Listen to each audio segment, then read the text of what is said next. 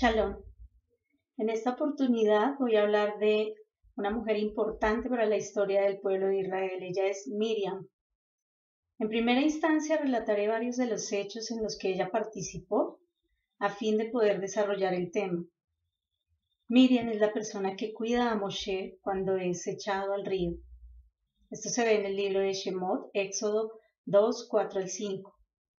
Y la mujer concibió y dio a luz un hijo, y viendo que era hermoso lo escondió por tres meses, pero no pudiendo ocultarlo más tiempo, tomó una cestilla de juncos y la calafateó con asfalto y brea. Entonces puso al niño en ella y lo colocó y la colocó entre los juncos a la orilla del Nilo.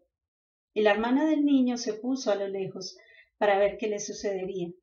Y la hija de Faraón bajó a bañarse al Nilo, y mientras sus doncellas se paseaban por la ribera del río, vio la cestilla entre los juncos, y mandó a una criada suya para que la trajera.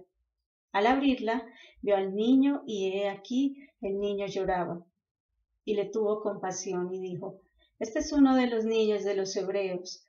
Entonces la hermana del niño dijo a la hija de Faraón, ¿quieres que vaya y te llame una nodriza de los hebreas para que te críe el niño? Y la hija de Faraón le respondió, sí, ve. Y la muchacha fue y llamó a la madre del niño. También eh, es bueno mirar de quién era pariente y a cuál tribu pertenecía Miriam, en Éxodo Shemot 6:20 dice, y Amram tomó por mujer a Jocabed, su tía, y ella le dio a luz a Aarón y a Moshe. En Números, Benidbar 26:59 dice, y el nombre de la mujer de Amram era Jocabed, hija de Leví, que le nació a Leví en Egipto, y ella dio a luz a Amram, a Aarón, a Moshe y a su hermana Miriam. Miriam también fue la mujer que alabó y danzó con las mujeres después del cruce del mar de juncos, más conocido como Mar Rojo. En Éxodo, Shemot 15:20 dice, y Miriam, la profetisa, hermana de Aarón, tomó un pandero en su mano, y todas las mujeres salieron en pos de ella con panderos y danzas. Ya conociendo un poco más de quién estamos hablando, nos damos cuenta que Miriam no era una mujer sin importancia, ya que sus dos hermanos estaban al servicio del Eterno y ella estaba con ellos, lo cual nos permite ver el nivel de compromiso y santidad. Pero también conociendo estos hechos, observaremos un incidente desafortunado y que es el tema principal de este video, el que se lee en Números Benidbar 12 del 1 al 2. Entonces Miriam y Aarón hablaron contra Moshe por causa de la mujer cusita con quien se había casado, y dijeron, ¿es cierto que el Eterno ha hablado solamente mediante Moshe? ¿No ha hablado también mediante nosotros? Y el Eterno oyó esto. Suficiente ilustración. El Eterno escuchó lo que estaba pasando. Ellos hablaban acerca de la esposa de Moshe y de su autoridad delante del Eterno. Pero miremos qué consecuencias tuvo esto. Números Benidbar 12, 4 al 10. Y el Eterno de repente dijo a Moshe y a Aarón y a Miriam, salid vosotros tres a la tienda de reunión, y salieron los tres. Entonces el Eterno descendió en una columna de nube, y se puso a la puerta de la tienda y llamó a Aarón y a Miriam. Y cuando los dos se adelantaron, él dijo, Oíd ahora mis palabras. Si entre vosotros hay profeta como yo, el Eterno, me manifestaré a él en visión. Hablaré con él en sueños. ¿No es así con mi siervo Moshe? En toda mi casa él es fiel. Cara a cara hablo con él abiertamente y no en dichos oscuros. Y él contempla la imagen del Eterno. ¿Por qué pues no temiste hablar contra mi siervo, contra Moshe? Y se encendió la ira del Eterno contra ellos, y él se fue. Pero cuando la nube se retiró de sobre la tienda, he aquí que Miriam estaba llena de zara, blanca como la nieve. Entonces, ¿qué ocurrió? El Eterno reprendió a Miriam y Aarón, indicándoles que Moshe tenía toda la aprobación de parte de él, hasta el punto de hablarle cara a cara. También les exhorta a tener temor de hablar contra su siervo. Y finalmente, Miriam fue llena de Sara. ¿Pero qué es Sara? La Sara en los tiempos de Moshe era una enfermedad que contaminaba todo el cuerpo, que no se limitaba a afectar solamente seres humanos, sino también las vestiduras y las casas. Esto se observa en Levítico, Vallicra 14:55 al 57. Esta es la ley acerca de la infección de Sara o de Tina y para la ropa o la casa con Sarat, para la hinchazón, una erupción o una mancha blanca lustrosa, para enseñar cuando son inmundos y cuando son limpios. La Sara viene, en este caso, como ocurrió con Miriam, por utilizar la lengua de forma inadecuada. En términos espirituales, por hablar la Shonara. La Shonara es la lengua mala o lengua maligna.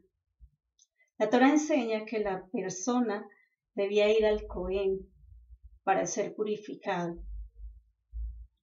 El, el Cohen lo primero que hacía era alejar a la persona hasta que pudiera estar nuevamente en comunidad. Levítico, Mayikra 13.1. Y el Eterno habló a Moshe y Aarón diciendo, cuando un hombre tenga en la piel de su cuerpo hinchazón o erupción o mancha blanca lustrosa y se convierta en infección de Sara, en la piel de su cuerpo será traído al sacerdote, al Cohen, Aarón o a uno de sus hijos, los sacerdotes. Pero, ¿por qué al Cohen y no al médico? Nunca antes nos hemos preguntado esto. Porque hablar mal o hacer la shonara es una manifestación física de la enfermedad espiritual que tiene la persona, que se le otorga al pecador y es la evidencia irrefutable del daño que ha causado. Los sabios han dicho que inclusive la shonara es una forma de negar la existencia del Creador. Porque aun cuando sabemos que el Eterno existe, anulamos su existencia hablando mal. Recordemos lo que pasó con Miriam. Benidbar 12, 2 al 4, dice, el Eterno oyó y descendió. Si ya sabemos que el Eterno nos escucha, ¿acaso no deberíamos temer al Eterno sabiendo que Él obra con justicia? Inclusive existe un dicho que expresa que Lázaro no estaba esperando a nadie, pero la gente la iba a buscar. Es decir, que somos nosotros los seres humanos los que vamos tras los problemas, las malas decisiones. Y en el caso de Miriam, sabemos que ella estaba con sus dos hermanos, Aarón y Moshe, al servicio del Eterno, en un nivel muy alto de espiritualidad, y aún así pecó.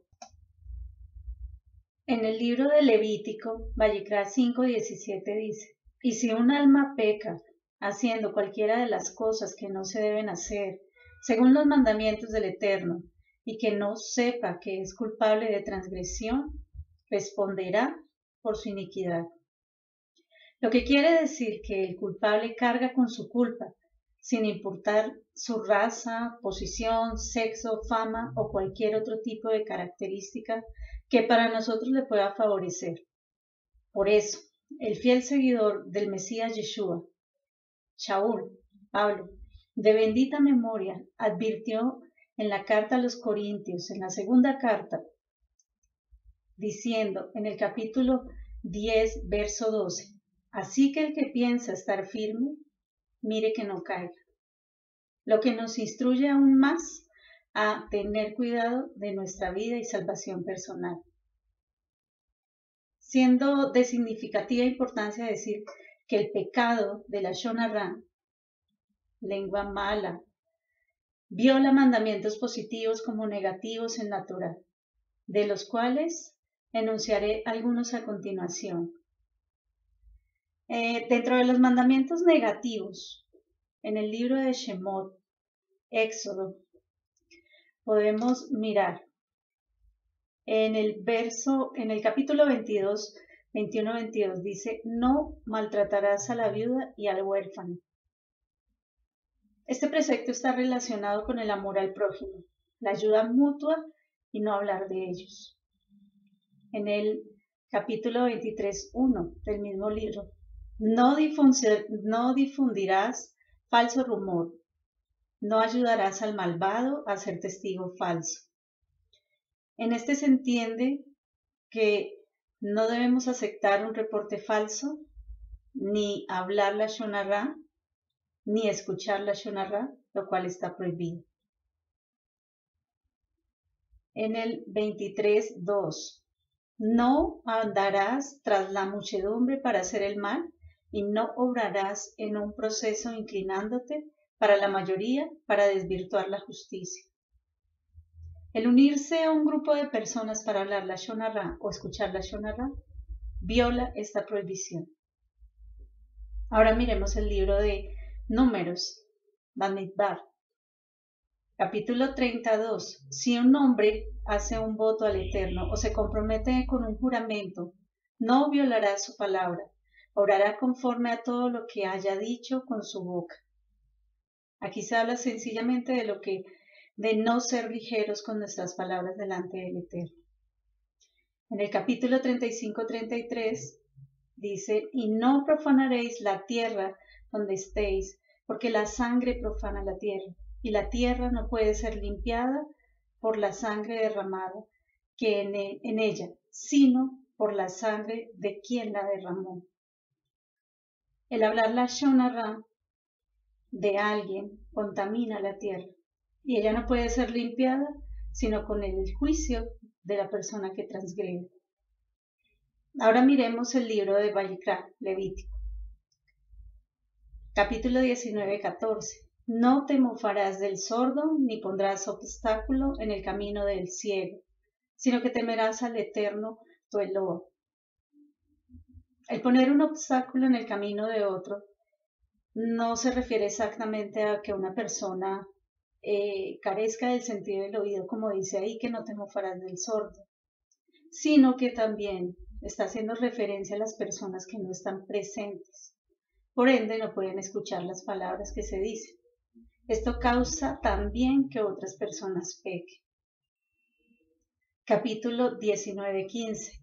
No harás acepción de personas en el juicio, ni favoreciendo al pobre, ni complaciendo al poderoso. Procederás según estricta justicia. Como la Torah dice, solamente mediante dos o tres testigos verdaderos podemos obrar y solo reprender a esta persona sin avergonzarla. En el capítulo 19-16, no vayas por ahí esparciendo chismes entre tu pueblo, ni harás nada contra la vida de tu prójimo. No te pondrás contra la sangre de tu prójimo. Relatar a alguien lo que cierta persona hizo o dijo en contra de él está prohibido. Esto ocurre a veces también por el hecho de complacer a los demás, lo cual está prohibido. Capítulo 19-17. No odies a tu hermano o a tu prójimo en tu corazón. Has de reprender a tu prójimo, pero no incurrirás en pecado a causa de él. El comportarse amistosamente con alguien y hablar a sus espaldas viola este mandamiento. No olvidemos que el hablar la shonara también trae maldición. Y esto se puede ver en, el libro de Deuteronomio que dice, maldito el que golpea en secreto a su prójimo. En el libro de Devarim 27-24. Continuamos en el capítulo 19-18. No te vengarás ni guardarás rencor a los hijos de tu pueblo. El hablar la shonara de alguien a quien le guarda rencor por venganza, hablar de esa persona no solo es una transgresión en sí misma, sino que también es una prohibición que existe de tomar venganza. Capítulo 22, 32. No profanarás la santidad de mi nombre, seré santificado entre los hijos de Israel. Yo soy el Eterno que os santifico. Esto ocurre cuando una persona es creyente y comete pecado. Esta persona está dando un mal ejemplo y hace que otros sigan su ejemplo. En el capítulo 25, 17, no hagáis mal el uno al otro, sino que temerás al Eterno tu Elohim. Está prohibido decir cualquier cosa para insultar o enfadar a una persona. Ahora miremos en el libro de Barín, Deuteronomio, capítulo 8, 11. Cuídate de no olvidar al Eterno tu Eloa, cumpliendo sus leyes, sus estatutos y preceptos que yo te ordeno hoy que yo te ordeno guardar. Esto nos indica que está prohibido presumir, ridiculizar a otras personas, ya que generalmente esto es motivado por un sentimiento de superioridad o de orgullo. Capítulo 19, 15. No se levantará un solo testigo contra un hombre por cualquier iniquidad o por cualquier pecado que haya cometido la imputación en tal sentido deberá hacerse por dos o tres testigos. Capítulo 24.8. Cuídate de la infección de Sara, para que observes diligentemente y hagas conforme a todo lo que los Kohanim te enseñan. Haréis todo lo que yo les he ordenado. Lo que está diciendo acá es que debemos tener cuidado, ya que esta infección contamina. Algunos mandamientos positivos. En el libro de Shemot, Éxodo, capítulo 20, 12, honrarás a tu padre y a tu madre. El la Shonará sobre nuestros padres viola este mandamiento. Capítulo 23, 7. Te alejarás de toda mentira y no harás morir injustamente al inocente y al justo porque no justificaré al culpable de ello. El magnificar o rodear circunstancias falsas o mentirosas a la Shonara, que se habla de acerca de alguien, es transgresión. En el libro de Vayikra Levítico, en el capítulo 19-15, con justicia juzgarás a tu prójimo. Es mejor juzgar favorablemente, como decimos aquí en Colombia, darle el beneficio de la duda a una persona para no crear palabras o circunstancias mal observadas. 19.17. Has de reprender a tu prójimo, pero no incurrirás en el pecado a causa de él. Esta misma mandamiento se viola cuando alguien comienza a hablar la Shonara. Y en lugar de reprenderlo o detenerlo o cambiarle de tema, se le sigue prestando atención a su relato. Capítulo 19-18. Amarás a tu prójimo como a ti mismo. El hablar la shonara es falta de afecto, es falta de amor. Eh, y el amor es uno de los principales mandamientos y el cumplimiento mismo de la Torah. Capítulo 19-30 respetarás mi lugar santo, yo soy el Eterno. Hablar la Shonara en el lugar consagrado viola este precepto. Capítulo 19:32 Delante de las canas te levantarás, honrarás el rostro del anciano y temerás a tu Eloa. Yo soy el Eterno.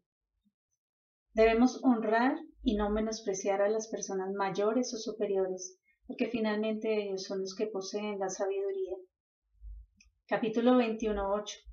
Será santificado porque Él es quien ofrece alimento de tu Eloa, por tanto será santo para ti, porque yo soy el Eterno, santo soy. Hablar la Shonara sobre una persona que está al servicio del Eterno o que es consagrada es transgresión. Capítulo 25-35. Si tu hermano padece dificultad económica, lo acogerás como a forastero y a peregrino para que viva contigo. En este caso debemos tener cuidado de hablar la shonara, ya que una persona puede perder su sustento por causa de nuestras palabras. Y adicional a esto, debemos brindarle protección. En el libro de Devarim, Deuteronomio, leemos capítulo 6-7 y las enseñarás cuidadosamente a tus hijos, hablarán de ellos cuando se sienten en tu casa, cuando viajen en el camino, cuando se acuesten y cuando se levanten. Cada palabra de la Shonara que uno hable es culpable de transgresión cuando ya has conocido el estudio de la Torah. Capítulo 10, 20. Temerás al Eterno tu Eloa y seguirás y lo seguirás y le servirás. Es ser consciente de que el Eterno sabe cada movimiento que hacemos y que hay retribución por cada transgresión. Capítulo 24, 9. Recuerda lo que el Eterno tu Eloa hizo a Miriam en, el camino después de que salieron de Israel. Recordar esta misma, este mandamiento y no olvidar por qué causa Miriam tuvo que ser sacada del campamento es importante. Por eso debemos tener cuidado de no ser arrojados con los transgresores de la Torá y perder la salvación. Capítulo 28, 9. Te establecerá el Eterno como un pueblo santo para ti, como te juró, si guardas los mandamientos del Eterno, tu Eloa, y andas en sus caminos. El Eterno desea constituirnos en un pueblo santo, Debemos honrar sus palabras, naciendo Lashon Arra. Y finalmente, eh, un precepto que encierra, eh, yo creo que a la mayoría, si no es a todos. Capítulo 27, 26. Maldito sea el que no cumpla todos los mandamientos de esta instrucción, de esta Torah y responderá el pueblo diciendo amén. Aquí sobra la explicación. Sobra verdaderamente porque si no cumplimos las palabras del Eterno recibiremos las maldiciones. Y la Torá describe un sinnúmero de ellas en el libro de Devarim 28, que podemos leer cuando haya este espacio de tiempo.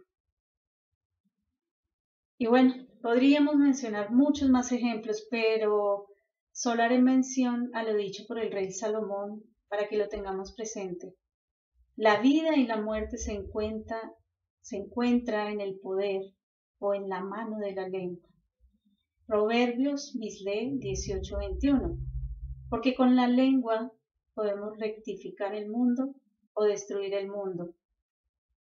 Y ahora con este auge de la tecnología, las redes sociales y prácticamente haciendo un clic podemos arruinar a cualquier ser humano.